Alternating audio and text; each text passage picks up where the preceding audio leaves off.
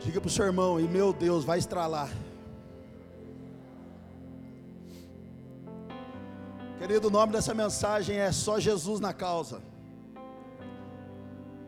Hoje de manhã não deu nada certo, irmão. Som falhou, a igreja cantou sem microfone, sem nada. Jesus veio, nada funcionou. Você está vendo aqui, está tudo improvisado. Olha o tipo das caixas, olha ali, gente.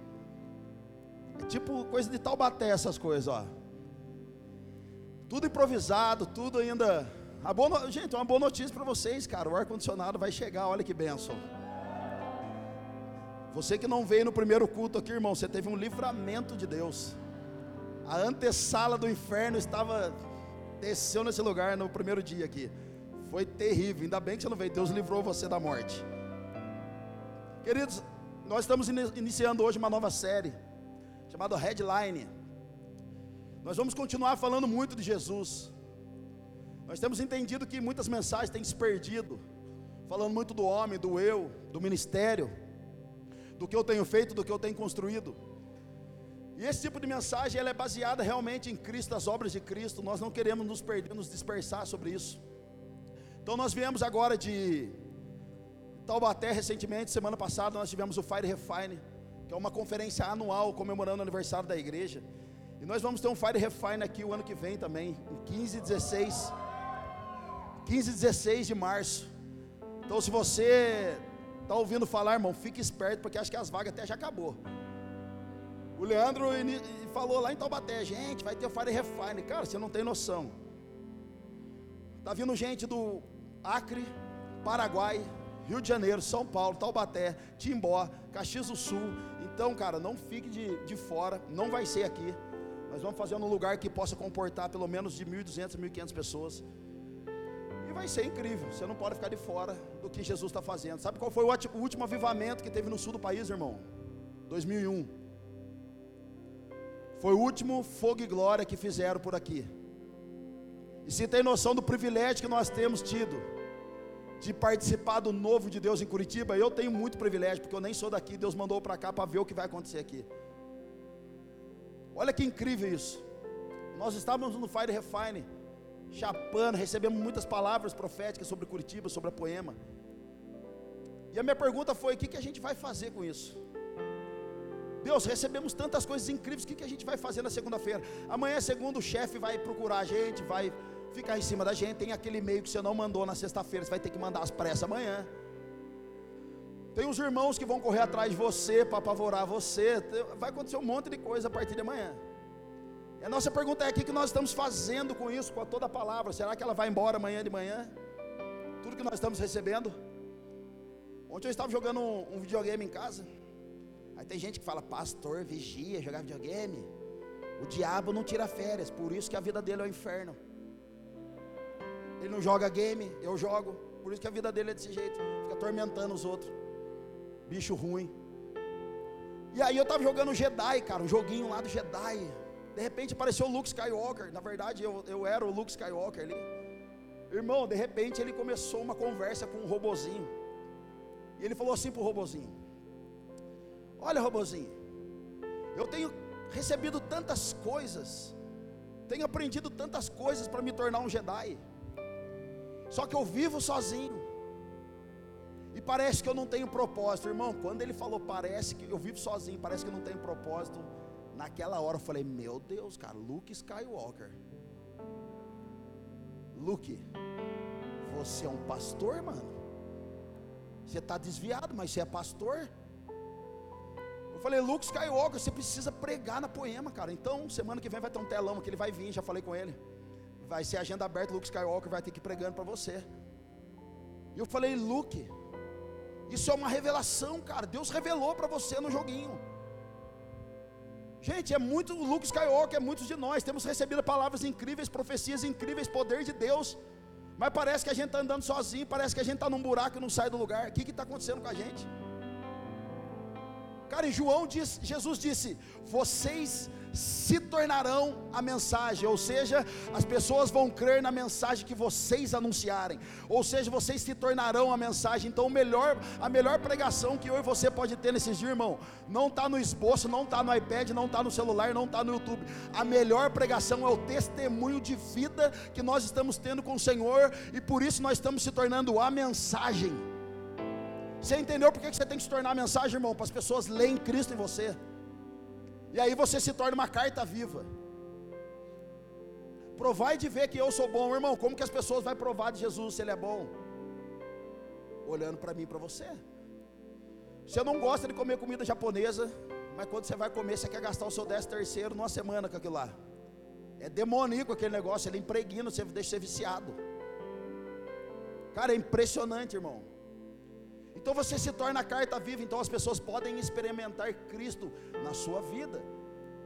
E à medida que nós vamos entregando o nosso coração para Jesus, à medida que nós vamos servindo a Cristo, é à medida que vai crescendo uma pequena chama em nós, e essa chama vai crescendo, vai tomando proporção, ao ponto da gente se tornar como Jeremias disse: sou como um bêbado por causa das tuas santas palavras. Então, irmão, fala para o seu irmão: você tem que dar uma chapada, você está muito chatinho. Aleluia. Olha que bênção.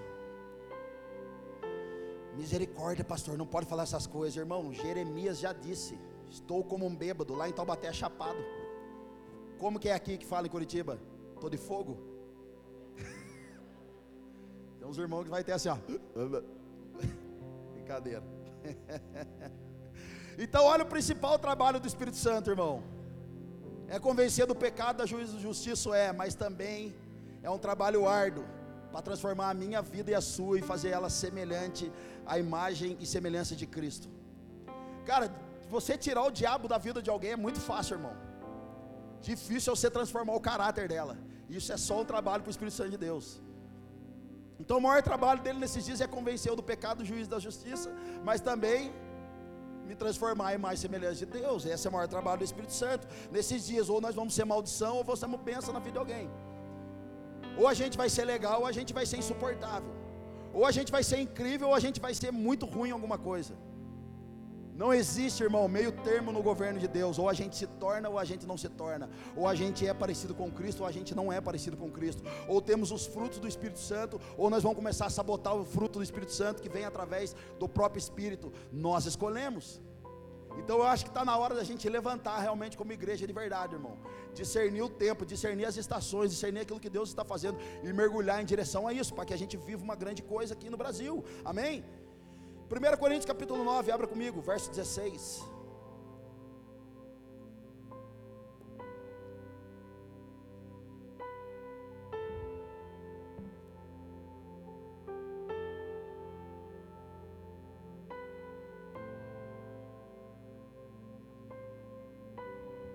A minha esposa está assim: tira a blusa, tira a blusa, tira a blusa, está suando.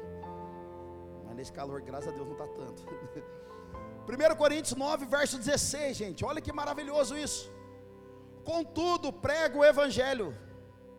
Quando prego o Evangelho, não posso me orgulhar, pois me é imposta a necessidade de pregar. Olha só, não sobe para minha cabeça quando eu prego o Evangelho, não me orgulha isso, pois eu prego aonde há necessidade. Eu prego onde existe necessidade de alguém ouvir para alguém que quer ouvir o Evangelho pois me é imposta a necessidade de pregar. Ai de mim se não pregar o Evangelho. Ô, irmão, se você é a nova criatura, se Jesus pegou você, você sofreu um novo nascimento, nada mais justo e fiel do que você pregar as Escrituras que você agora está vivendo. Eu não consigo entender uma pessoa que nasceu de novo em Cristo Jesus, está tendo a mente de Cristo, o coração de Cristo, mas não consegue falar sobre Cristo. Olha o apóstolo Paulo, ai de mim se não pregar o Evangelho. Irmão, nós vamos pagar um alto preço no Brasil por ter a liberdade de pregar o Evangelho, e mesmo assim não o fazemos. Pastor, mas eu vou ser perseguido na onda, irmão. O máximo é um primo seu falar para você que você não quer, não quer saber mais de você. O máximo que você vai ouvir é falar, agora você é crente. Tem católico que a gente vai evangelizar os caras, os caras falam, não, eu sou católico protestante, não sei de onde. Mas você vai na igreja, na missa? Não vou, faz anos que eu não vou, então você não é nada. Eu sou espírita, pastor, mas você vai, você pratica? Não, então você não é nada. Pastor, eu sou crente de berço, nasci no berço de ouro. Nem existe isso, irmão. Berço de ouro, da onde? Sou crente, mas estou desviado, então você não é nada, irmão. Ai de mim se não pregar o evangelho. Vai evangelizar bêbado para você ver. Tudo tem nome de profeta, tudo desviado e quer pregar para você. Qual o seu nome? João Batista, meu Deus. Qual o seu nome? Jeremias, meu, qual o seu nome? Só não achei o Jesus ainda desviado lá, mas deve ter. Qual o seu nome? Eu sou Pedro. Cara, só tem nome de profetas mendigo. E aí você fala com os caras, sabe o que os caras falam para você? Deixa eu pregar para você, irmão.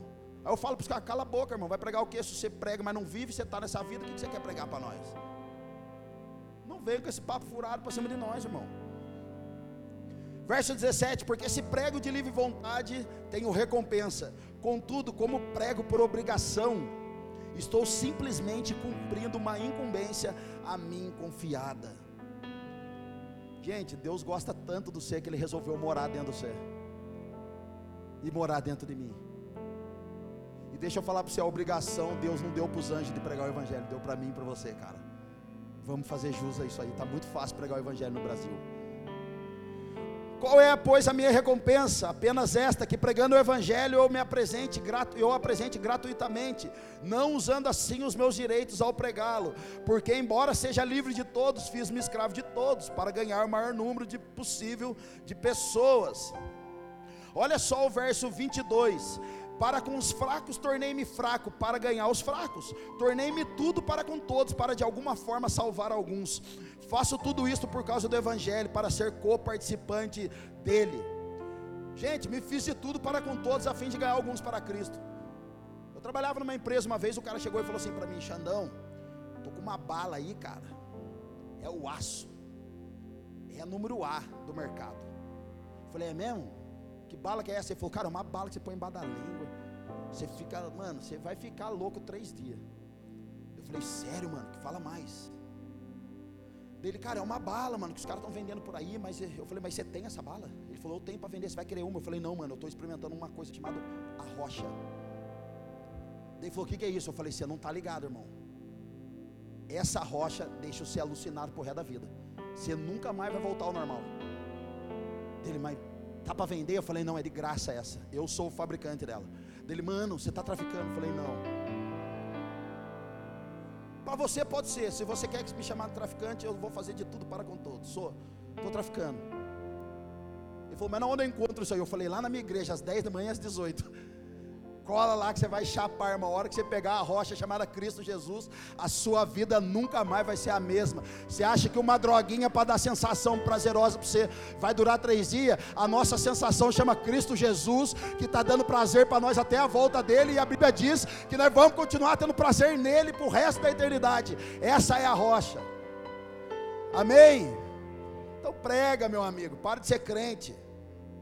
Então olha só, vamos prestar conta sim mas Xandão, eu, eu tenho amizade com Jesus, irmão. Eu vou falar para você uma coisa que eu vou ser ousado em falar. Talvez a gente não apresente o Jesus que a gente quer, porque talvez a gente não conheça ele verdadeiramente. Porque a gente só apresenta um amigo, cara, se a gente conhece. Ninguém apresenta alguém que não conhece, ninguém fala de alguém que não conhece. A gente pode até ouvir falar, mas para conhecer, irmão, nós vamos ter que andar junto. Então, se você quer ser um comunicador do Evangelho, você faz um curso, você prepara e você comunica a galera, você vende o seu curso. Mas para você ser um influenciador do céu, você vai ter que viver conforme as Escrituras dizem. Você vai ter que se relacionar com Jesus para apresentar um Jesus verdadeiro e não um Jesus fake news que está ainda pregado numa cruz com uma cara de triste e derrotado, sendo que o nosso Senhor vive e viverá para sempre. Amém? Então, cara, por favor, não apresente Jesus para as pessoas se você não conhece. João 17, verso 3: Esta é a vida eterna, que te conheçam, o único Deus verdadeiro e a Jesus Cristo a quem enviaste. Qual é a vida eterna? Esta, que te conheçam. João 17, Jesus disse: Pai, eu quero fazer o Senhor, o nome do Senhor conhecido, e eu quero que eles te conheçam. Glorifica o teu filho, envia-me a mim, Me empodera para que eu continue mostrando, Pai, quem é o Senhor. Então a vida eterna é essa, que te conheçam. Gente, sabe qual é a maior tristeza das pessoas às vezes dentro da poema? Quando elas sentam com a gente, elas perguntam para a gente o que elas têm que fazer. Uma das maiores tristezas das pessoas dentro de todas as poemas é assim: Pastor, o que eu preciso fazer? Eu falo, não sei, cara. Você precisa saber o que Deus tem para você. Pastor, o que, você acha que eu devo? O que, que, que o senhor acha que eu tenho no chamado? O que, que o senhor. Não sei. Nós não somos guru espiritual. Lembra do Walter Mercado? Quem é dessa época do Walter Mercado? Alguém lembra dele? Lembra, Dor? O Dor consultava ele direto, mano. Walter Mercado é um cara que você ligava, gastava lá seu rim, seu fígado, e ele falava para você: liga já. Era uma mistura de leão com águia, com touro, cabeça desse tamanho, o cabelo desse tamanho. Liga já. Então a gente empurra todas as pessoas a ter um relacionamento com Deus, e as pessoas pegam mal com nós. E eu digo mais: muitos de nós que estão tá nessa noite aqui, você foi doutrinado e forjado para buscar somente o pastor, porque o lugar que você era, o pastor falava, para aqui, para ganhar um carro, para comprar um carro tem que falar comigo, para orar tem que falar comigo, para fazer alguma coisa tem que orar comigo. É eu que oro e eu que trago a revelação. Muitos de nós foi doutrinado dessa forma. Essa forma é paternalista e não paternal. A forma paternalista, um homem comanda, o homem domina. É a geração de Nimrod que quer aprisionar todo mundo como escravo, porque é só ele que domina. Mas uma igreja paternal é uma igreja que lança todo mundo para viver no secreto com Jesus, para saber qual é a vontade de Deus, para saber qual é o plano de Deus para você e saber o que Deus tem naquele exato momento com você. Essa é a igreja paternal, então as pessoas pegam mal. E a gente fala, cara, nós não vamos falar, vai buscar Deus. E às vezes as, as pessoas ficam tristes, ah, vou embora da igreja, então beleza, irmão. Nós estamos ensinando você a começar a ter uma intimidade agora para ela, ela terminar na vida eterna. Então não pega mal com a gente, a gente está empurrando você para você ser de Deus, irmão. Nós não queremos ninguém preso ao Xandão. Geralmente pastores que fazem isso, lideranças que fazem isso, elas não são um amigo do noivo, cara. Elas querem para ela a igreja. Pessoas que aprisionam outras pessoas neles. É a geração de Nimrod. O primeiro homem que vendeu pessoas como escravo. Dependentes de si mesmo. E deixa eu falar um negócio para você, igreja. A igreja já tem um dono, cara. A igreja já tem um Senhor, ela já tem um marido. Não queira ser marido da noiva, ela já tem um, cara. Libera as pessoas, não faça ela prisioneira de você. Não deixe elas refém de você, libera elas, vai com Deus, vai orar, vai saber de Deus, em nome de Jesus. Agora olha que legal. João 20, 29. Diz: Então Jesus lhe disse, diz para Tomé: Porque me viu, você creu. Felizes os que não viram e creram. Gente, teve uma vez, eu tava, um testemunho, eu já contei, acho que esse testemunho. Eu estava saindo da casa da Marcela, eu namorava com ela, eu saí da casa dela, fui embora, e eu andava com a minha biblinha embaixo do braço, cara. Eu estava passando perto de uma vielinha assim, que ia para minha casa, tudo escuro. E aquela época eu estava meio Marco Feliciano, eu falei, Deus, quero ver um demônio. Se tiver um demônio no raio de 5 km, vai queimar pela glória. Quero ver um demônio, quero ver um demônio. E eu estava orando forte, cara. A hora que eu passei perto da viela, falei: Deus, mostra um demônio, está tudo escuro, eles devem estar alojados aqui nas árvores. Rapaz, saiu um morcego de dentro da árvore, irmão. Ele tinha o tamanho da bateria ali, cara, o morcego. Era um helicóptero, mano. Cara, o meu coração quase parou. Sabe quando fica igual Chaves? Faz, faz assim? Falei, Deus, era brincadeira. Deus falou para mim: imagina o morcego, você ficou com medo, a gente que vê o demônio. Não, Jesus, não brinca essas coisas não. Então disse-lhe Jesus, porque você viu, você creu, felizes os que não viram e creem. Gente, olha que maravilhoso. Alguém aqui já viu Jesus? Ninguém viu. Alguém aqui já andou com Jesus? Não, mas a Bíblia diz que nós somos felizes porque a gente não viu, mas a gente crê. A gente de manhã estava sem som aqui, mas a gente crê que Deus estava recebendo a nossa adoração. Está tudo dando errado, mas a gente crê que Jesus está recebendo o que a gente está fazendo aqui para melhorar as coisas. Então, tudo que nós estamos fazendo é pela fé, não é por aquilo que a gente está vendo, é pela fé. Então, alguns de nós se movem por aquilo que ainda quer ver e não pela fé. Gente, olha que maravilhoso. Você já foi numa loja comprar alguma coisa, você foi tão bem entendido que você falou assim: Meu Deus, acho que esse é crente. Alguém já teve essa sensação? Você foi atendido por alguém, daqui a pouco você sai e você fala, cara, acho que esse cara é de Jesus. Menos no Condor, lá perto da minha casa. Lá é tudo desviado. Os caras não falam nem bom dia para você. Tudo desviado. Se alguém trabalha no Condor aqui, não é com você. É só lá. Bom dia. Os caras nem respondem. Fala, é tudo desviado. Mas tem uns caras que te ajudam tanto, te acolhe tanto que você fala, meu, ele só pode ser de Deus. Então, de verdade, a gente quer ver Cristo, mas começa a ver Cristo na vida das pessoas. Começa a ver Cristo na vida dos irmãos para você ver. Tem irmão que no nosso meio está falando como Jesus, cara. Tem irmão no nosso meio que está andando como Jesus. Tem irmão no nosso meio que está tendo atitudes de Jesus, pensamentos de Jesus. Um dia Pedro estava lá desviado, com medo de morrer. Estava lá na, na, na, na, fogueirinha assando uma batata lá, uma cebola roxa, estava lá escondidinho. De repente os caras chegam e falam: Você estava com Jesus, não estava? Ele disse: Não. De repente, segunda vez, olha, você estava com Jesus lá, não estava não? Não, não estava. A terceira vez perguntaram para ele: Você estava lá com Jesus, não estava? Você estava, a gente viu você lá. Ele falou: Não. Então eles disseram: Cara, você fala como ele. Você fala como ele, você é um deles. Ei, igreja, não adianta você se esconder, a gente já achou você. Não adianta você se esconder, a gente já te achou, porque você fala como Jesus. A gente já achou você porque as suas atitudes são de Jesus. Não adianta você falar que você não é crente, as pessoas vão perceber, irmão.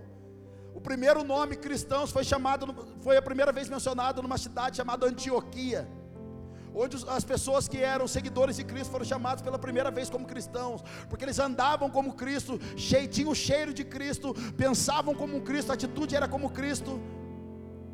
A primeira vez que foi mencionado os cristãos foi lá naquela cidade, porque eles eram muito parecidos com Jesus. Irmão, Jesus era tão simples, mas tão simples que quando foram prender Jesus entraram para pegar Jesus, tinha um monte de gente. Perguntaram: quem é Jesus aqui? Jesus era tão simples que ele se misturava no meio do povo, ninguém sabia quem era, irmão. Quem é Jesus? E os homens caíram quando ele disse: Sou eu. Segunda vez, quem é Jesus aqui? E ele falando: Sou eu, e os caras não botaram fé, caíram por terra. A terceira vez falaram: Sou eu, eu sou o Cristo a quem vou, a quem vocês procuram. E os homens caíram no chão de novo no poder.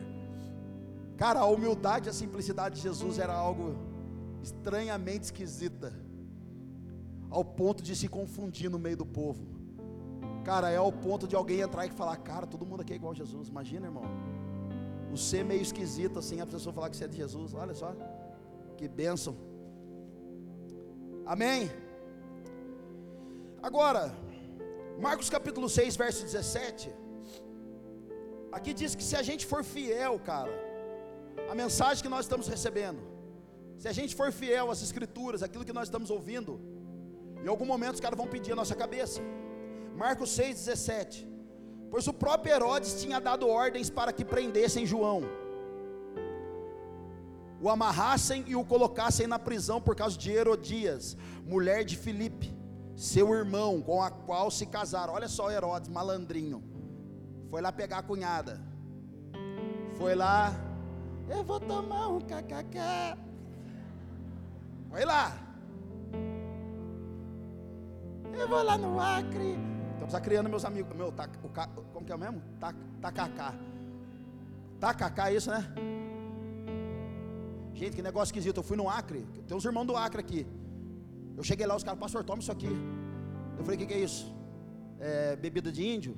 Eles, não, toma aí, você vai gostar. Mas deixa a boca mole. Eu falei, como que eu vou tomar com a boca mole? Vou pregar com a boca mole, imagina. Os irmãos queriam envenenar o pastor lá, gente. Os acreanos é terrível.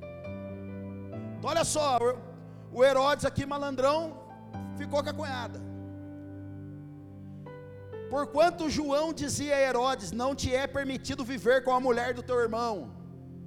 Então João confrontava o cara: Você não pode ficar com a mulher do seu irmão, é errado, é pecado. Assim, verso 19: Herodias o odiava e queria matá-lo. Olha aí a, a pombinha. O odiava e queria matá-lo, mas não podia fazê-lo, porque Herodes temia a João e o protegia. É tipo assim, mano, eu quero bater no cara, quero prender, quero arrebentar esses crentes da poema. Mas até que os caras é legal, cara, não dá para fazer isso. Porque Herodes temia João e o protegia, sabendo que ele era um homem justo, santo, e quando ouvia ficava perplexo. Mesmo assim, gostava de ouvi-lo. Gente, presta atenção no que eu vou falar aqui. Você não precisa prestar atenção em mais nada da, da, da, da mensagem. Mas presta atenção no que eu vou falar. Se a gente carregar a verdade que nós estamos carregando de Cristo, se tornar um foguinho de Deus, homens e mulheres cheios do Espírito Santo, com a verdade dentro de nós, em algum momento nós vamos desagradar muitos, porque a igreja nesses dias está, está denunciando o pecado, mas apontando o caminho que é Cristo. O verdadeiro profeta no nosso meio é aquele que denuncia o pecado, o erro, mas aponta a saída correta: Cristo Jesus. As duas maiores coisas hoje perseguidas no Brasil é a, é a igreja e a família. A igreja e a família são as maiores instituições de Deus na terra. Deus criou a família, homem, mulher, filhos, e filhos são herança do casal. E tem muito crente no nosso meio que não quer ter filho, por quê? Se ela é herança, deveria querer, irmão. Filhos são herança de pai e mãe, são heranças do Senhor. As duas maiores coisas hoje para ser perseguido hoje é está sendo a igreja, porque nós estamos denunciando o que está errado no mundo. E por isso estamos sendo perseguidos. Existe um espírito de Herodias caminhando no meio da igreja, onde a gente fala o que é errado, onde a gente condena o que é pecado, aponta o caminho certo e as pessoas falam para nós, mas não ouve ele não, porque ele está querendo, está tá pregando muito essas coisas aí, quer ofender a gente, quer perseguir a gente. As pessoas querem continuar no erro, querem viver na vida podre de pecado, não querem mudar de vida e estão assediando os outros dentro da igreja. Não deixe o pastor falar assim com você, não deixe o líder falar assim com você. Querido, nós não estamos preocupados porque a nossa intenção é agradar a Deus e não a homens. E se a nossa cabeça for parar numa bandeja, glória a Deus e aleluia. Antes de nós, os profetas sofreram, Cristo sofreu, os discípulos sofreram e ainda vai chegar a nossa vez. Esperem que vai chegar. Hoje de manhã, irmão, não tinha som, não tinha nada. Foi no gogó, vai ser assim. Dentro das cavernas, intocado na garagem de alguém chapando com Jesus até a hora da, da volta dele. Vai ser dessa forma. Cuidado com o espírito de Herodias no nosso meio. Cuidado com o espírito de Herodias no meio do GC. Cuidado com o espírito de Herodias na nação, nas conferências, e ela está por aí, irmão. Deus criou homem e mulher, e hoje estão lutando contra o plano de Deus. Deus levantou a igreja e ele disse ainda: as portas do inferno não prevalecerão contra a igreja. As pessoas estão se levantando contra a igreja. Não tenham medo, porque nós já vencemos em Cristo Jesus. Querido, não dá moral para Herodias. Ela só quer a sua cabeça e a minha na bandeja. Não dá moral para ela. Missionário chamado Raul Seixas. Missionário Raul Seixas ele disse: Faça o que quiser, pois é tudo da lei. Ou seja, viva do jeito que você quer, faça o que você quiser, está tudo certo, não dá nada. Faz do jeito que você quiser. Cuidado, irmão, com esse espírito. O espírito de Herodias ele está rodeando tanto a nossa vida, tanto dentro da igreja, que está se tornando uma proposta de Satanás para nós. Qual é a proposta de Satanás para Jesus no deserto? Lança-te lança daqui da ordem aos seus anjos. Transforma o pão, transforma a pedra em pão. Ou seja, usa o dom que você tem para o seu benefício próprio, para enriquecer nas suas custas mesmo. Faz conferência onde não vai ser o Cristo, o nome de Jesus que vai ser glorificado, mas faz conferência para que o seu ministério seja glorificado. Essa é a proposta da popularidade de, do demônio para todo mundo que está aqui para que o nosso ministério apareça, para que ele cresça. A proposta do diabo é dar fama, glória e poder para que desvie o nosso coração do coração de, do Pai. Olha só, Judas capítulo 1, verso 9: Contudo, nem mesmo o arcanjo Miguel, quando estava disputando com o diabo acerca do corpo de Moisés, ousou fazer acusação injuriosa contra ele. Gente, olha o papo de Miguel. Gente, Miguel, o arcanjo Miguel, era o anjo de guerra. Não tem Luke Skywalker para dos caras, irmão. Não tem Jedi, não tem guerra nas estrelas. Miguel é zica, mano. A Bíblia fala no Salmo 7 ou 8, se não me engano, você pesquisa lá, que nós fomos feitos um pouco menores do que os anjos, mas com a sua glória Deus tem nos coroado. Então o anjo tem mais poder que nós. Agora o anjo tendo mais poder, irmão, não aniquilou Satanás. Primeiro que não era chegada a hora. E segunda não ficou igual a nós. Diabo, chifrudinho, rabinho com lança. Gente, tem um pastor amigo meu em Taubaté. Pastor, a primeira vez que ele era, que ele, a, a, quando ele se converteu, a primeira vez que ele foi libertar um cara endemoniado, ele não sabia como que ele fazia. Sabe o que ele começou a fazer? Começou a xingar a mãe do diabo. Já viu isso? Foi expulsar o demônio, começou a xingar a mãe do diabo. Mãe do diabo, vai se lascar, sai do corpo dela. Olha só esse estilo. Cara, o arcanjo Miguel não ficou falando quem está aí. Não montou podcast, irmão. Quem está falando? Quantos está aí? É legião? O que, que é? Capiroto, chifrudinho, coisa ruim. Não ficou falando isso, irmão. Nem Miguel quis mostrar o seu ministério. Nem Miguel quis mostrar a sua força e autoridade. Por que, que nós estamos querendo mostrar as nossas? Por que, que estamos querendo erguer torres, ao invés de construir o reino? Por que, que estamos ficando agora experientes na fé e não mais quebrantados? Por que, que estamos ficando agora cascudo na fé? e não mais homens e mulheres com o coração quebrantado diante do Senhor. Estamos evangélicos demais, estamos nos tornando evangélicos. Nem Miguel quis aparecer, irmão. Agora olha que lindos. Vocês foram feitos um pouco menor do que os anjos, só que a sua, com a sua glória o Senhor tem os coroado. Sabe o que é isso, irmão? Vocês foram feitos menor do que os anjos mas com a glória do Senhor Ele tem nos dado destaque. Com a glória do Senhor Ele tem, Ele tem prosperado a nossa vida. Com a glória do Senhor nós temos sofrido avivamento nos casamentos aqui dentro, pessoas sendo restauradas, pessoas sendo transformadas. O dia que Deus, cara, resolver abençoar você, irmão, prosperar você, não desvie seu coração, devolva a glória que é dele dia que Deus começar a fazer seu ministério relevante, seu nome começar a correr por aí, não distrai seu coração, cara, devolva a glória que é dele. O problema não é Deus abençoar a gente financeiramente, o problema é se a gente vai devolver para Ele o que é dele. O problema é se a gente está disposto a entregar tudo para Ele. Gente, nós estamos honrando mais pessoas que a gente não conhece do que as que estão aqui dentro chorando com a gente. Estamos honrando as pessoas que tem por aí que a gente nunca viu na vida. Ao invés de honrar as pessoas que caminham com a gente e suporta a minha chatice aqui dentro, suporta a chatice de muitos de nós aqui dentro. Não honramos nem a Deus, mas honramos os youtubers que não cuidam da vida de muitos daqui. Tem uma parada agora, NPC, alguém já viu falar do NPC? Alguém já viu isso? Ô gente, pasmem, cara.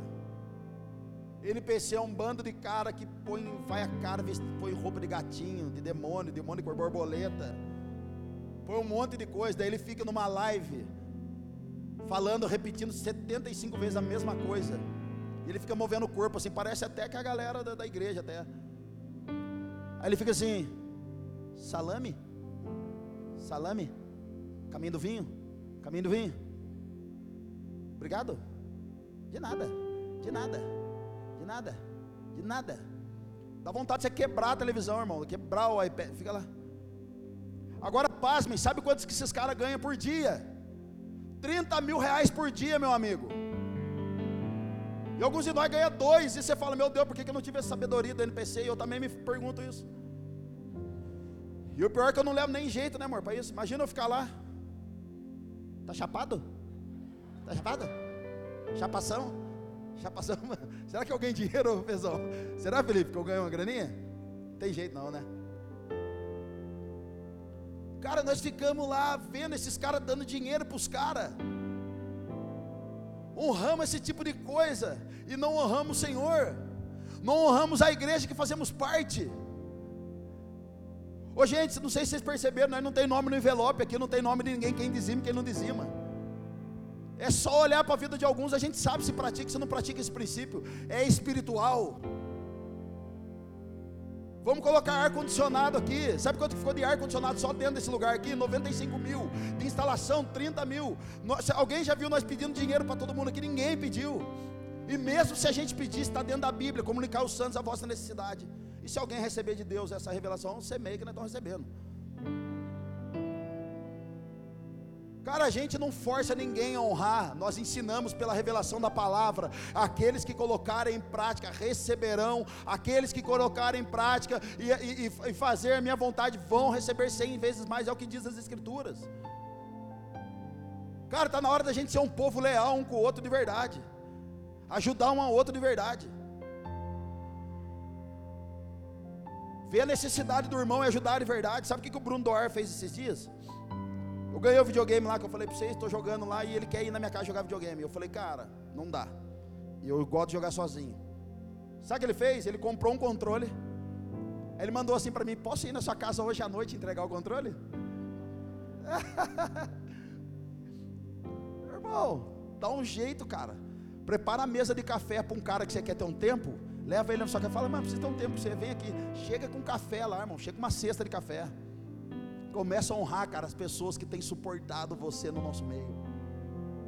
Honra o Senhor, honra as pessoas. E o Senhor fará grandes coisas no nosso meio, cara. Aleluia. Então a popularidade, ela tem roubado os nossos corações. Cara, a fama tem roubado os nossos corações. O que eu preciso fazer para aparecer? O que eu preciso fazer para alguém me notar? Querido, você faz para o Senhor, você não faz para homens. E no tempo certo, o Senhor vai elevar você. No tempo certo, o Senhor vai tirar você desse anonimato, vai colocar você num alto lugar para que todos vejam a sua luz. Então, fica tranquilo. Mas o que parece para mim nesses dias é que o evangelho que nós vivemos não é o evangelho dos apóstolos. Cara, o evangelho dos apóstolos, irmão, é choro, pancada, correria, morte, zo zoado. Não tinha o que comer, o barco virava, chibatada para todo lado. Saía do Parolim, ia para o Auer, já era perseguido, perseguido. Ia do Auer para o Uberaba, perseguido. Voltava para cá, era perseguido. Indo para dentro do busão, perseguido. Ia para dentro do estádio do Couto Pereira, desiludido, porque o time não está bem, mas esse é outro assunto. E aí, perseguição para todo lado, irmão. Pelo amor de Deus. Mas parece que o nosso evangelho é diferente do que a gente vê nas escrituras. Ficamos feridos no ego, ficamos feridos no mimimi, ficamos feridos no orgulho. Ô, gente, tem um ministério na, que o homem inventou e não é bíblico. O ministério é, eu estou de banco, estou sentado. Irmão, esse ministério Deus nunca criou. Deus nunca criou o ministério todo de banco. Então parece que essas coisas é diferente para mim, cara. Olha só em Atos capítulo 5, verso 34. Gente, olha que louco, verso 41 quer dizer: Os apóstolos saíram do sinédrio alegres por terem sido considerados dignos de serem humilhados por causa do nome. Todos os dias no templo e de casa em casa não deixavam de ensinar e proclamar que Jesus é o Cristo. Cara, os caras ficaram alegres por ser ferido na face. Eu oro para que alguém dessa semana aqui seja machucado com alguém, saia daqui e falava: Louvado seja o nome do Senhor. Fui ferido. Quase que o anjo Miguel falou para o diabo: Ô diabo, você é uma benção, hein? Acho que foi o Billy Graham que disse: quando Deus manda o diabo, irmão, até o diabo que Deus manda é o diabo de Deus. Gente, diga para o seu irmão: você quer perseverar na fé? Diga para ele. Quer ser uma pessoa de Deus? Quer ser aperfeiçoado? Diga para ele. Peça para ser moído. Vocês nem estão tá felizes mais agora, né, pastor? Achei que ia ser uma benção a mensagem, pastor. Achei que meu dia de vitória era hoje. Irmão, quer pedir para ser aperfeiçoado na vida? Pede treta para Deus. Quer pedir para ser quebrantado no presente de Deus? Pede para o Deus levantar alguém para mirar você a laser, irmão, moer você. Quer perseverar na fé? Passe lute, passe luta. Cante para Jesus, Deus, eu estou tão mal hoje, mas dias de luta, dias de glória. É um provérbio.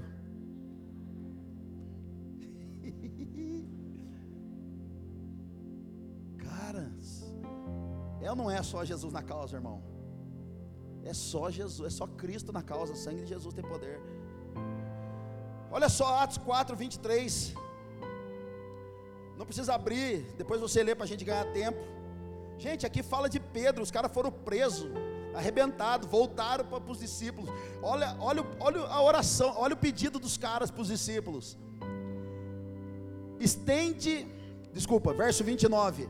Agora, Senhor, gente, essa deveria ser a nossa oração no nosso meio, dentro da igreja. Agora, Senhor, considera as ameaças deles e capacita os teus servos para anunciarem a tua palavra corajosamente. Estende a tua mão para curar e realizar sinais e maravilhas por meio do nome teu santo servo Jesus. Verso 31: Depois de orarem, tremeu o lugar em que estavam reunidos.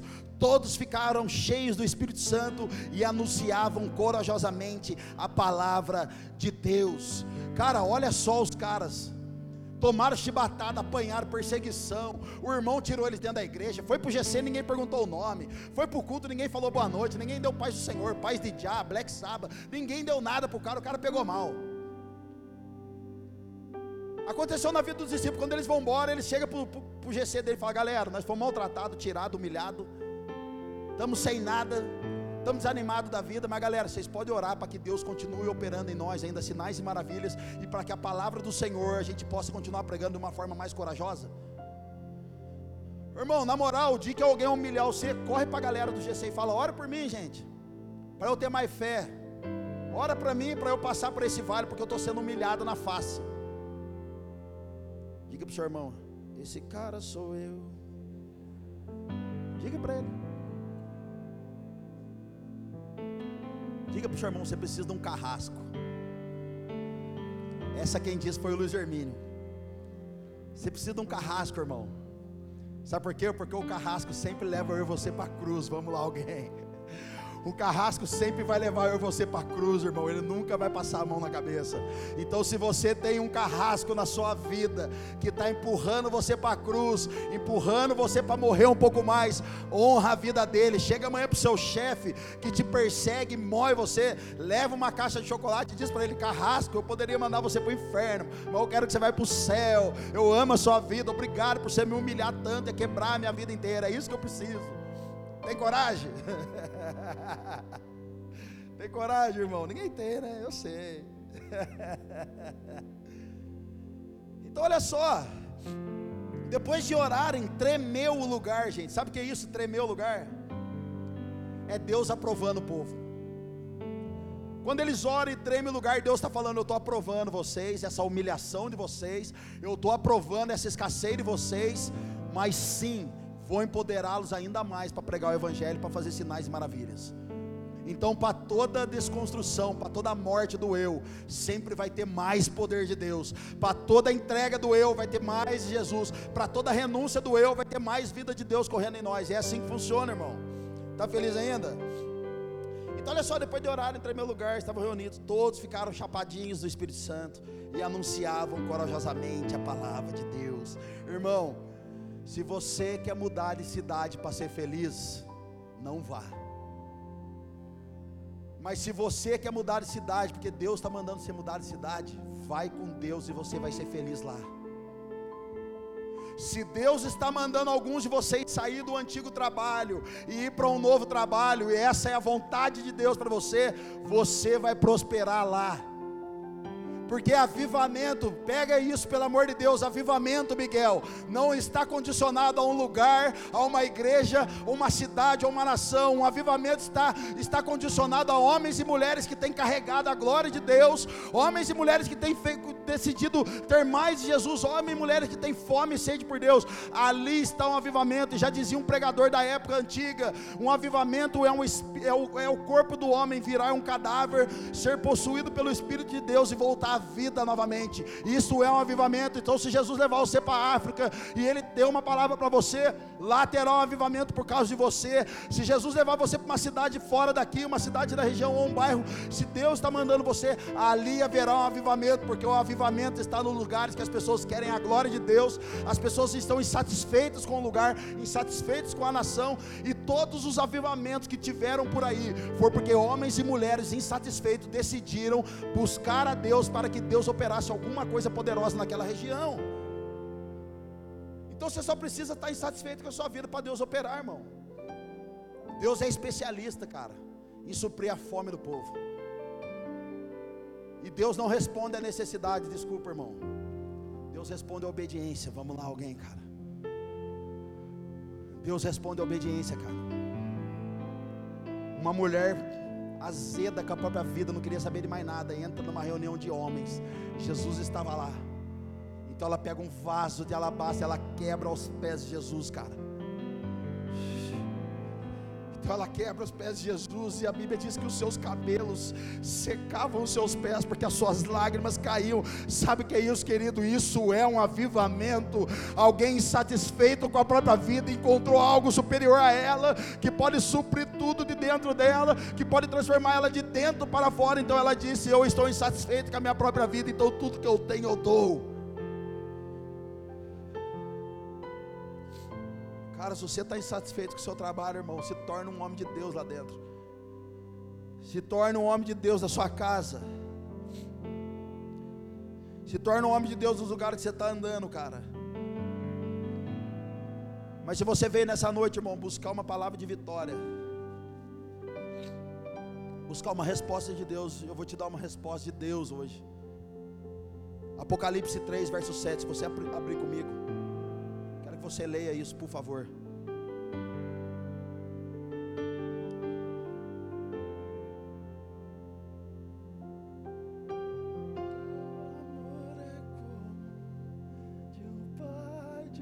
Aí o tecladista passa mal.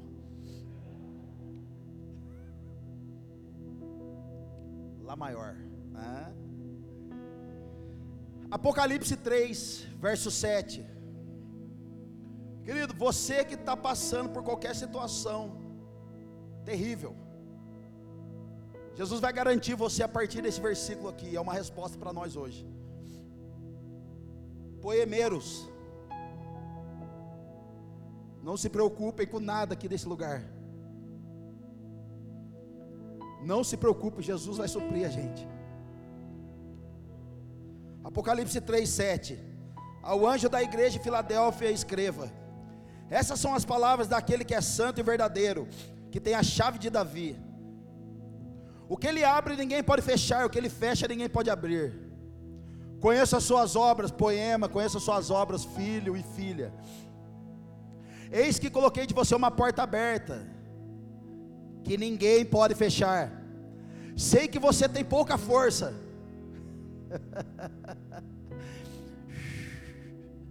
mas guardou a minha palavra e não negou o meu nome. Você que está cansado de lutar, irmão, você que está cansado da escassez, mas está guardando o nome de Jesus, está guardando a sua palavra, você não tem nem força para lutar mais, mas você está guardando. Veja o que farei com aqueles que são sinagoga de Satanás e que se dizem judeus e não são, mas são mentirosos. Farei que se prostrem aos seus pés e reconheçam que eu amei você. Estão falando de você por aí, irmão? Estão falando de você que você tinha tudo, agora você foi para a igreja e perdeu tudo? Estão tirando onda com você, eles vão ver o que Deus vai fazer na sua vida. Eles serão testemunho do poder de Deus. Verso 10: Visto que você guardou a minha palavra de exortação à perseverança, eu também o guardarei na hora da provação, que está para vir sobre todo mundo, para a prova os que habitam na terra venho em breve, retenha o que você tem, para que ninguém tome a sua coroa. Ei, você que está guardando a palavra de Deus na sua casa, você que não está negociando o que Deus está dando para você, Jesus vai abrir uma porta diante de você por esses dias, e você vai ter que discernir se é Deus ou se é o diabo. E à medida que você avançar em Cristo Jesus, é a medida que Ele vai colocando degraus, e à medida que Ele vai trazendo recurso para você, você que está fraco na fé, mas não desfaleceu por completo, você que ainda tem uma chama no seu coração, mas não desistiu desistiu da palavra de Deus que está sobre você, o Senhor guardará você no dia da prova, o Senhor guardará você no dia da angústia, no dia da tristeza. Eis que coloco diante de vocês uma porta aberta e ninguém pode fechar, e aquilo que eu fechar, nenhum homem na terra pode abrir. Receba em nome de Jesus. Vocês achavam que a poema não prega benção, irmão? Lógico que prega. Vocês achavam que a poema não pregava vitória? Nossa vitória chegou, cara. Irmão e minha irmã, você que perdeu tudo, só sobrou Jesus, é só isso que você precisa. Você que abriu falência na sua empresa, quebrou, só sobrou Jesus, é só isso que você precisa. Você que tinha um ministério, cara, e não tem mais, porque algum motivo aconteceu com você, nós não estamos aqui acusando, porque a graça de Deus é poderosa para te colocar de pé.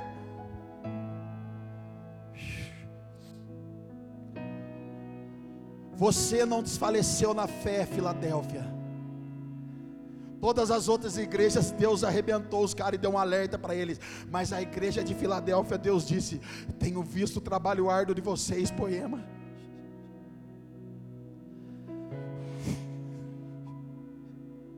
Eu tenho visto o trabalho de vocês, poema. E eu tenho visto a pouca força que vocês têm.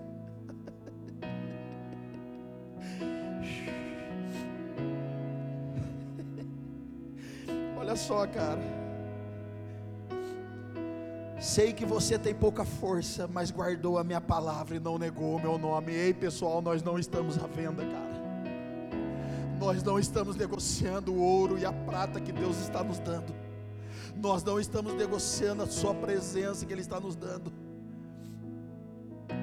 Ainda que exteriormente estejamos desgastados, interiormente estamos sendo transformados, é de dentro para fora. Nós cantamos de dentro para fora, vem queimar em mim, de dentro para fora, até me consumir.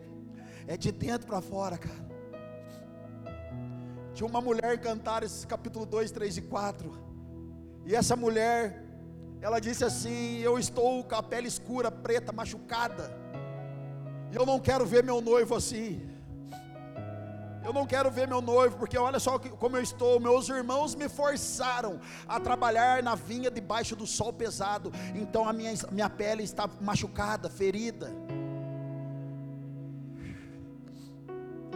Mas em Cantares diz que quando o noivo a encontra, ele disse: Ó oh, amada minha, como são belos seus olhos.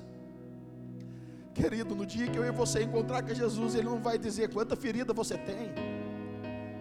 Ele não vai dizer machucaram você, amada minha, quantas feridas, quantas marcas, mas Ele olhará nos nossos olhos, Ele dirá: Quão belos são os seus olhos, ó amada minha. Ele vai olhar para ver se diante das circunstâncias que nós estamos vivendo, se ainda existe amor através dos nossos olhos, se ainda existe fogo de Deus através dos nossos olhos. Jesus não está preocupado com a ferida que nós estamos tendo nesses dias, mas ele vai olhar nos nossos olhos e vai ver se a transformação dele ainda está de dentro para fora, se ainda ele mora em nós de dentro para fora, se ainda o que ele está gerando em nós está refletindo aqui fora. E aí ele vai olhar para nós e a gente vai poder cantar para ele de dentro para fora, vem queimar em mim, de dentro para fora, até me consumir. Fica tranquilo, irmão, sua vitória chegou, sua bênção chegou. Venho em breve, retenha o que você tem, para que ninguém tome a sua coroa. Salmo 7 ou 8, não lembro ali. Deus nos deu a coroa. Aqui está falando, retenha ela, proteja. A coroa fala de um, uma posição de destaque. A coroa fala de uma posição, querido, mais alta. Guarda ela. Não deixe as pessoas tocar no seu chamado, no seu ministério. Jesus está curando alguns de nós, curando alguns de vocês na identidade de vocês. Você não é o que os homens dizem que você é, você é aquilo que Deus decretou sobre você. Você não é o que o pastor disse que você vai ser, irmão. Você é o plano do sonho de Deus, é a realidade de Deus.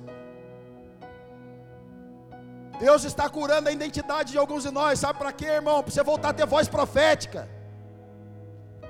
Para você voltar a ter autoridade para quando falar, vai chover, vai chover, não vai chover, não vai chover. É quando você subir em algum lugar e Deus não estiver lá, você falar, o meu Deus vai vir.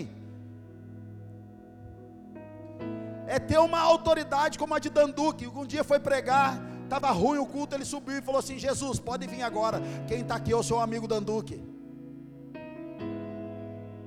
Querido, é ter convicção de autoridade, convicção do lugar de destaque que Jesus está dando para nós, e ter a identidade curada para se tornar uma voz profética de ativação e não de, de medo, mas uma voz de autoridade. Vamos lá, alguém? Aleluia. Romanos 14, 17: Pois o reino de Deus não é comida nem bebida, mas justiça, paz e alegria no Espírito Santo. Pois o reino de Deus não é comida nem bebida, mas justiça, paz e alegria, irmão. Justiça com todos. Justiça com todos. Xandão, mas os caras me machucaram. Você cura. Xandão, me passaram para trás. Você não passa para trás. Você prepara a mesa para restauração. A justiça é com todos, irmão. É fazer o que tem que fazer e ser reto aos olhos de Deus. Nós fomos pedir para o cara aqui do lado deixar o carro parar, para a gente parar o carro aqui do lado. Sabe o que ele disse para nós? Vocês são igreja? Somos. Não, não, então não, não dá. Tiveram outras igrejas aí e os caras zoaram tudo aqui. Eu não quero nem saber o que aconteceu, irmão, mas ele falou desse jeito. Não dá, é igreja, não dá. Falei pro pessoal, junto uma, uma, um negócio de café aí, um monte de coisa. Vamos semear para todos eles ali.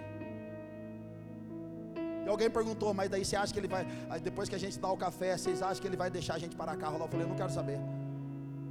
Nós não estamos abençoando eles para a gente colocar carro lá, nós estamos abençoando ele porque se a igreja feriu, a igreja vai curar. A gente é igreja de verdade, cara. Nós não estamos brincando em casinha, não, cara. É justiça com todos. Paz no processo. A paz que o mundo não pode dar. Todo esse processo que nós estamos falando, você vai passar tranquilo. E alegria no Espírito Santo, irmão, é ter alegria na jornada. É ter alegria. Agora, Romanos. Romanos. É, deixa eu voltar aqui. Cadê, cadê, cadê? Romanos 14, 18 fala: aquele que serve, que assim serve a Cristo, é agradável a Deus e aprovado pelos homens.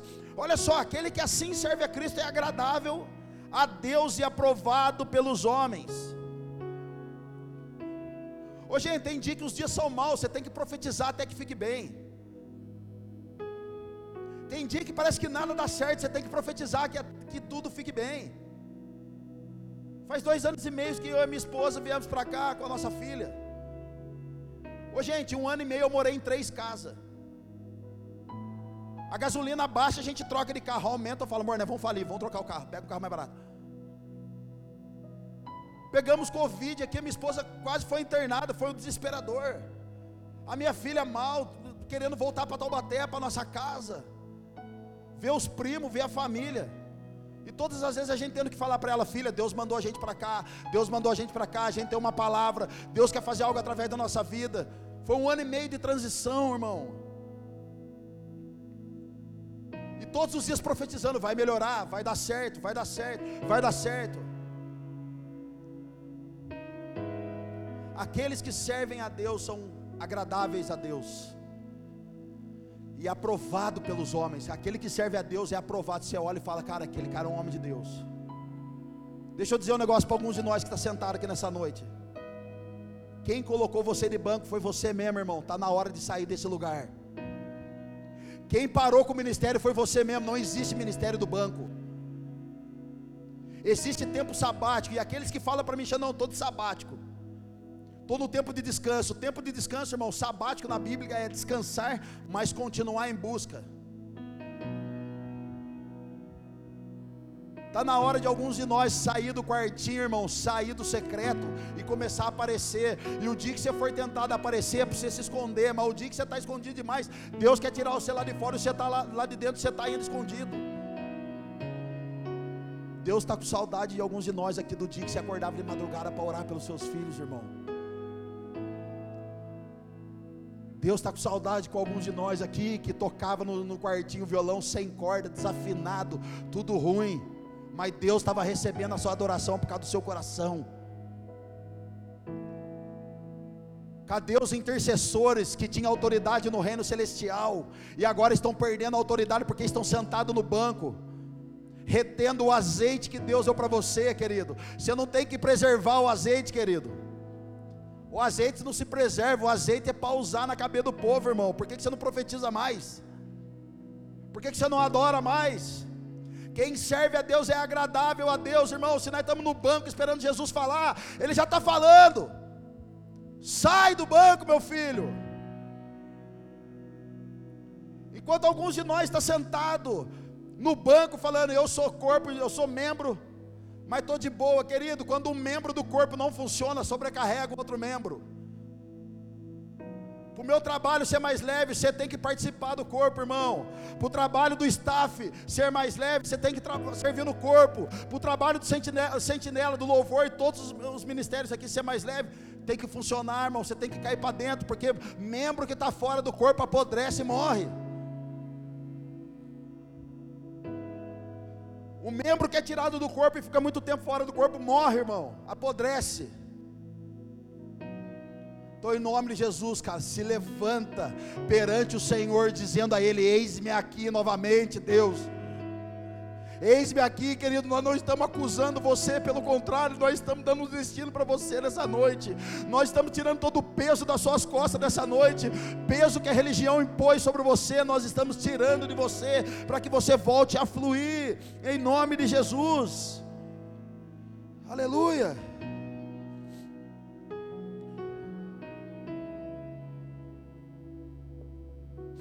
1 Reis capítulo 1, verso 1. Aqui fala de uma geração, irmão, que é a nossa.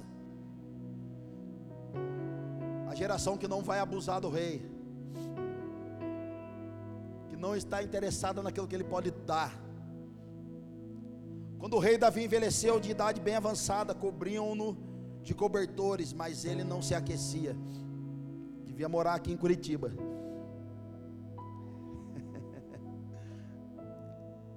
Por isso seus servos lhe propuseram: Nós vamos procurar uma jovem virgem para servir e cuidar do rei. Ela não se deitará, ela se deitará ao seu lado a fim de aquecer o rei. Então procuraram em todo o território de Israel uma jovem que fosse bonita e encontraram Abisag, uma sunamita, e a levaram ao rei. A jovem muito bonita cuidava do rei e o servia, mas o rei não teve relações com ela. Querido, essa é a nossa geração, poema. Mulher na Bíblia tipifica a igreja, aponta para a igreja. Aqui fala de uma igreja saudável, uma igreja virgem, não tem jeitinho brasileiro, não tem malandragem, não tem picaretagem no reino. Uma igreja que não está interessada naquilo que o rei pode somente dar, mas uma igreja que quer ter cuidado com as coisas do rei. Uma igreja que quer tomar conta, ser uma, uma boa mordoma no reino de Deus, sem abusar do rei. Sabe o que é abusar do rei, irmão? É Deus restaurar o nosso casamento e a gente nunca mais agradecer a Ele. Abusar do rei é fazer como os leprosos fizeram, os dez leprosos. Foram curados, nove vazou, um voltou para responder, para glorificar. Abusar do rei é pedir para Deus: Deus, restaura meu ministério. Deus restaura, mas aí sobe para a cabeça e desvia de novo. Não somos essa geração, irmão. Nós somos a geração que está interessada nas coisas que o rei está fazendo para que a gente seja coparticipante dele. Não somos esse tipo de gente. Não queremos somente bênção, não queremos somente uma vitória, nós queremos se tornar como Ele. Essa é a nossa geração, então o modelo da noiva, eu quero encerrar, Efésios capítulo 5, 24. Assim como Cristo está sujeito, a igreja está sujeita a Cristo, também as mulheres estejam em tudo sujeitas aos seus maridos. Olha o modelo aqui, irmão. Maridos, amem suas mulheres, assim como Cristo amou a igreja e entregou-se a si mesmo por ela, para santificá-la, tendo-a purificado pelo lavar da água mediante a palavra, apresentá-la a si mesmo como igreja gloriosa, sem mancha, sem ruga ou coisa semelhante, mas santa e inculpável. Essa é a igreja que Jesus espera de nós em Curitiba, sem malandragem, sem culpa, inculpável, sem jeitinho brasileiro, sem picaretagem, mas uma igreja remida no seu sangue, lavado nas suas águas purificadoras e uma igreja que toca as pessoas pela pureza que carrega e não pela malandragem que tem no nosso coração, mas uma igreja humilde, simples, gloriosa e poderosa, sem experiência, uma igreja sem mancha, sem ruga e sem mácula, uma igreja pura. Essa é a igreja que o Senhor vai buscar em breve. Essa é a igreja que o Senhor vai se encontrar com ela nos ares. Não uma igreja malandragem, não uma igreja picareta, mas uma igreja santa, uma igreja de verdade, uma igreja que ama o rei e não está apenas querendo as coisas que ele pode nos dar, mas uma igreja santa, apaixonada e íntima. Essa é a igreja e eu quero encerrar. Meu ursinho pimpão, faz favor. Está feliz ainda, irmão? Essa é a igreja. Romanos 14, verso 18. Aquele que assim serve a Cristo é agradável a Deus e aprovado pelos homens. Acabamos de ler. Por isso, esforcemo-nos em promover tudo quanto conduz à paz e à edificação mútua. Gente, aqui está falando para nós a paz e a edificação mútua. Que a gente possa nos próximos dias ser agradáveis. Que a gente possa nos próximos dias pregar uma mensagem que não edifique a mim, mas que desperte alguém para o relacionamento com Deus. Que a gente possa ser mais quebrantado, amoroso um com os outros. Irmão, tem irmão que nós, cara, tem que ficar com raiva de alguns irmãos. A gente tem que ficar injuriado com alguns irmãos. Quando a gente olhar para o irmão que é mais de Deus que nós, tem que ficar com, com raiva dele. E dizer para ele: como é que você é muito de Deus e eu não sou tanto? O que, que você faz? Eu fui pro Acre, cara, pregar lá, eu e o pastor Marcinho de Guaru, de Mogi, da Poema Mogi. E a gente saiu do culto lá cansado. E aí falaram: Ó, vai ter um churrasco. Eu queria ir pro churrasco para comer e embora pro hotel dormir. Não queria falar com ninguém, trocar ideia com ninguém. Eu falei, Marcinho, vamos rápido, cara. Tô cansado, você também. Vamos embora logo. Não fica embaçando no churrasco, não. Gente, chegou lá, cara. O Marcinho falou assim: Eu falei, Marcinho, vamos embora. Já deu tudo certo aqui. Vamos embora. Pera aí, que eu tenho uma mulher querendo falar comigo. Eu falei, cara, agora não, mano. Você é pastor lá em Mogi, agora quer ser pastor no churrasco. Churrasco é churrasco, irmão. Daí ele falou assim: Pera aí, Xandão, é rapidinho. Esse rapidinho durou meia hora. A mulher saiu, entrou um cara. O cara saiu, entrou outra mulher. A mulher saiu, depois entrou outra mulher. Ele fez, eu fiquei umas três horas ali, ele fazendo atendimento no churrasco. Cara, eu fiquei com tanta raiva do Marcinho, gente. Que eu falei para ele assim, cara, eu tô com raiva de você. Ele falou, por quê? Eu falei, cara, por que, você tem que ser pastor no churrasco? Ele falou, Xandão, porque eu fui chamado para isso.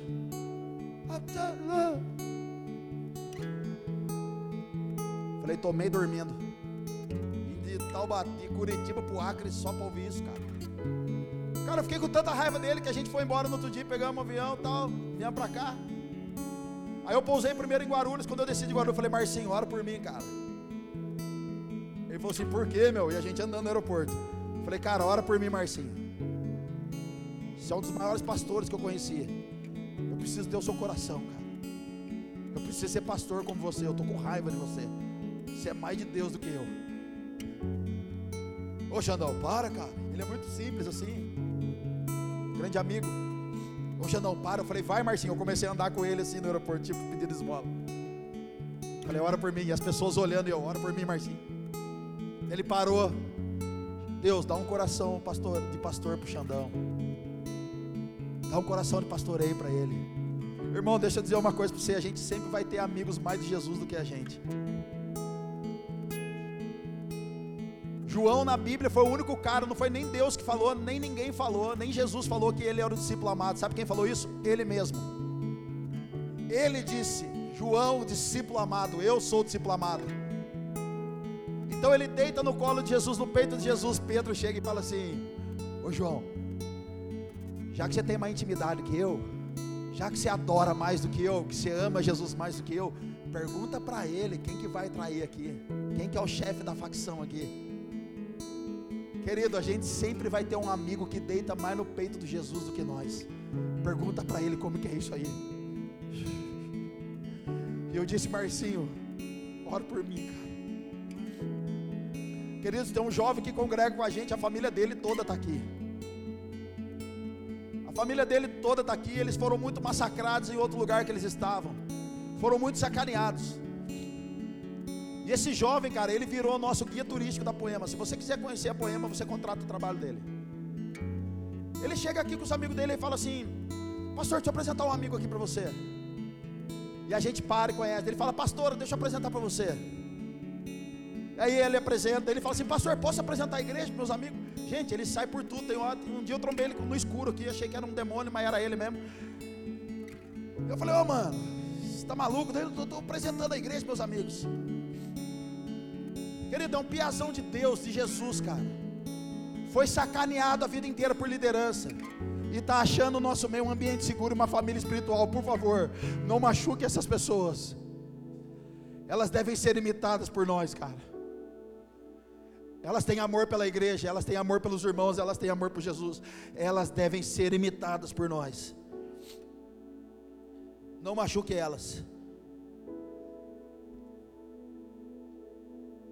Se você encontrar alguém que honra mais a Jesus do que você, pergunta para ele como que ele fez isso. Se, ele, se você conhece alguém que é mais de Jesus que você, pergunta para ele como que ele tá, como que é ser mais de Jesus. Não machuque esses irmãos, cara, por favor, eles são pedras preciosas. Por isso que Jesus disse na Bíblia para nós: sejam como as crianças. Porque a criança sai na porrada aqui, irmão. O pai e a mãe ficam seis meses sem se falar um com o outro, mas a criança em cinco minutos voltou à amizade. E o pai e a mãe estão tá de bico ainda. A criança vem aqui, solta a verdade na sua lata. Você fala, ô menino, cala a boca, não pode falar essas coisas aqui. A criança tem a moral de entregar o pai e a mãe das coisas erradas que faz. Terrível, gente. Criança é terrível. Elas caem, se machucam, brigam com o outro, fica de bem. E a gente não consegue perdoar, irmão. Por isso que Jesus fala: vocês têm que ter o coração e uma atitude de uma criança. Puro, simples, humilde. Querido, eu não me envergonho do Evangelho. O Evangelho é poder de Deus para todo aquele que nele crê. Eu não envergonho, às vezes a gente envergonha a igreja, mas o Evangelho eu não me envergonho, ele continua sendo Evangelho. E a gente precisa ser transformado por ele. Eu amo esse jovem que está aqui com a gente, eu amo a família dele. Estão sendo completamente tocados e transformados novamente pela uma família espiritual. E eu encerro aqui Lucas 18, 28. Não sei se você teve essa pergunta de Pedro, mas eu já perguntei. Pedro lhe disse: Nós deixamos tudo que tínhamos para te seguir. Tipo assim, Jesus, tá bom, Estou no GC, estou na igreja, louvo, canto, adoro, caio, levanto. Dou uma chapada, oro em língua, não oro em língua. Estou fazendo tudo que o Senhor falou. Nós deixamos tudo que tínhamos para te seguir, Jesus. E aí? Jesus respondeu: Digo-lhes a verdade. Ninguém que tenha deixado casa, mulher, irmãos, pai ou filhos por causa do reino de Deus, deixará de receber cem vezes mais na presente era e na futura a vida eterna. Querido, aqui já anula qualquer pergunta que você está fazendo. Ninguém está me recebendo, ninguém me percebeu, ninguém me vê, todo mundo me esqueceu, eu estou escondido. Aqui já aniquila qualquer pensamento, ninguém me dá oportunidade. Jesus está dizendo aqui, Ele não está dizendo para nós, abandona a responsabilidade que vocês têm com a família e me segue, não. Ele está dizendo aqui que alguns vão parar de falar com a gente. Tem um primo meu que quando eu me converti, gente, eu vou fazer o casamento dele aqui 15 dias no Rio de Janeiro. Quando eu me converti, eu tinha três dias de conversão e eu estava muito apaixonado por Jesus, eu não sabia evangelizar. E ele foi meu melhor amigo a vida toda. Um dia ele chegou na porta da minha casa, começou a brigar comigo, me xingou, que eu estava louco, que fizeram na minha cabeça. Eu não sabia evangelizar ele. Eu falei: Quer saber, irmão? Vai para o inferno. Vai para o inferno. É lá que é o seu lugar. Nesse vai para o inferno, ficamos oito anos sem amizade, irmão. Não vi a filha dele nascer. Não vi ele mudar de vida como tem mudado. dia ele me liga e fala: Estou em Taubaté. Depois de oito anos ele diz: Eu estou em Taubaté, quero ver você. Gente, fui para a mesa com ele. Ele me descascou, me arrebentou, falou tudo na minha face. Eu fiquei quieto, choramos junto, orei por ele, paguei a conta dele ainda. Depois de oito anos, agora estou indo para o Rio de Janeiro fazer o casamento dele. Restaurando, ele hoje congrega na Batista Lagoinha, lá na Lagoinha do Recreio. É batizado, serve na igreja. A nossa amizade voltou. Por que, que eu estou dizendo isso, irmão? Porque o que Jesus está dizendo aqui não é para você abandonar os seus parentes, ninguém. Vocês podem arrumar confusão com eles pelo fato de você estar aqui. Mas o que Jesus está dizendo é: aquele que tenha que sacrificar qualquer coisa por minha causa, será abençoado cem vezes mais na presente era, e lá no céu, na frente, a vida eterna. Não está falando de você abandonar a sua família como muitos missionários fazem. Não está falando de você não ser pai dos seus filhos para fazer a obra de Deus, de jeito nenhum. Mas está falando de largar o seu eu, o seu coração, a sua vida, os seus sonhos na mão do Senhor, abandonar tudo, para viver exclusivamente para Ele, para que assim a gente viva poderosamente cem vezes mais na terra e passe o resto da eternidade conhecendo a Cristo. Essa é a proposta para nós ser uma igreja triunfante, sem, sem malandragem, sem ter malandragem, mas uma igreja que todos os dias tem que deixar um pouco do eu para ter mais de Cristo. Você já se perguntou para Jesus, Deus, o que, que eu vou ganhar? Estou na igreja. Eu já perguntei, irmão. Não tenha medo, medo de perguntar coisas para Deus, irmão. Ele não vai brigar com você, ele vai te responder. Eu já perguntei, Deus, mas agora estou mudando de vida, e agora? Quer mais que eu ganhe? E a resposta está aqui. Quem deixar todas as coisas por minha causa, receberá cem vezes mais na presente era. É hoje, cara. A bênção é hoje, irmão. Todo dia tem uma bênção nova. Todo dia tem uma palavra nova. Todo dia tem uma unção fresca sobre nós. Todo dia tem uma revelação nova sobre nós. É todo dia ter que deixar a deixar nossa vida para ter a Cristo. Querido, eu preciso, eu sou o pastor dessa casa e eu preciso renunciar às minhas vontades todos os dias para ter mais de Cristo. Eu preciso deixar o meu eu todos os dias para ter mais de Cristo, porque se eu não tenho mais de Cristo, a, a tendência é fazer a vontade da minha carne e a vontade da carne não agrada a Deus. É todos os dias, irmão, para que a gente receba cem vezes mais. E isso está incluso a bênção, irmão. Isso está incluso a prosperidade. Isso está incluso estar bem sucedido. Mas não isenta a gente de passar lutas e, e problemas da vida. Mas nós teremos justiça com todos, paz no processo e alegria na jornada. Nós vamos passar por elas sorrindo e cantando. Glória a Deus, Jesus. Obrigado. Está feliz ainda, irmão? Feche os seus olhinhos comigo, por favor. Coloque a mão no seu coração.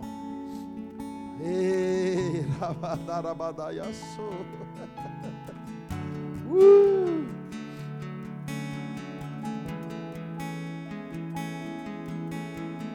meu, meu Jesus, meu amigo, fortalece aqueles que precisam de força nessa noite, fortalece aqueles que precisam de ajuda nessa noite. Deus, a tua palavra garante que será aberta uma porta. Abre essa porta e façam eles entrar por ela. Deus, que essa porta seja tão alta que a gente possa escutar como João escutou. Suba aqui. Pai, enxuga as lágrimas de alguns de nós essa noite. Enxuga as lágrimas dessa noite, Pai Pai, mostre, nós não precisamos que o Senhor prove nada para nós, mas eu faço um pedido. Mostre a tua fidelidade com alguns de nós, porque eles têm sido zelosos com a conduta, têm sido zelosos com a tua palavra, com a profecia que está sobre eles. Deus coloca um desejo ardente no nosso coração ainda maior pela tua presença, pelas tuas vontades, pela tua palavra, pela tua obra, pelo teu chamado. Sim, Jesus. Aqueles que estão com medo, Pai, dê coragem. Porque coragem, irmão, é ter medo. Mas é acreditar naquele que está chamando você. Um dia Jesus disse para Pedro: Coragem, Pedro. Isso não significa que Pedro não tinha medo. Mas Pedro foi com medo mesmo, irmão, porque ele estava crendo na palavra que o estava chamando. Coragem. Você que precisa voltar a ser zeloso de novo. Coragem, você que precisa viver coisas incríveis de novo. Coragem, você que precisa se render de novo. Coragem, você que precisa voltar a ser ofertante de novo, dizimista. Coragem. Coragem. Tem alguns de nós nessa noite que estão como Manoá. Manoá foi o pai de Sansão. Sua esposa era estéreo. De repente aparece um anjo e fala: Olha, eu vou dar um filho para vocês. Sabendo que vocês são estéreis, eu vou dar um ministério para vocês. Sabendo que vocês não podem fazer nada, mas eu vou dar um ministério para vocês. Fazendo que vocês não conseguem fazer nada, mas eu vou dar um ministério para vocês.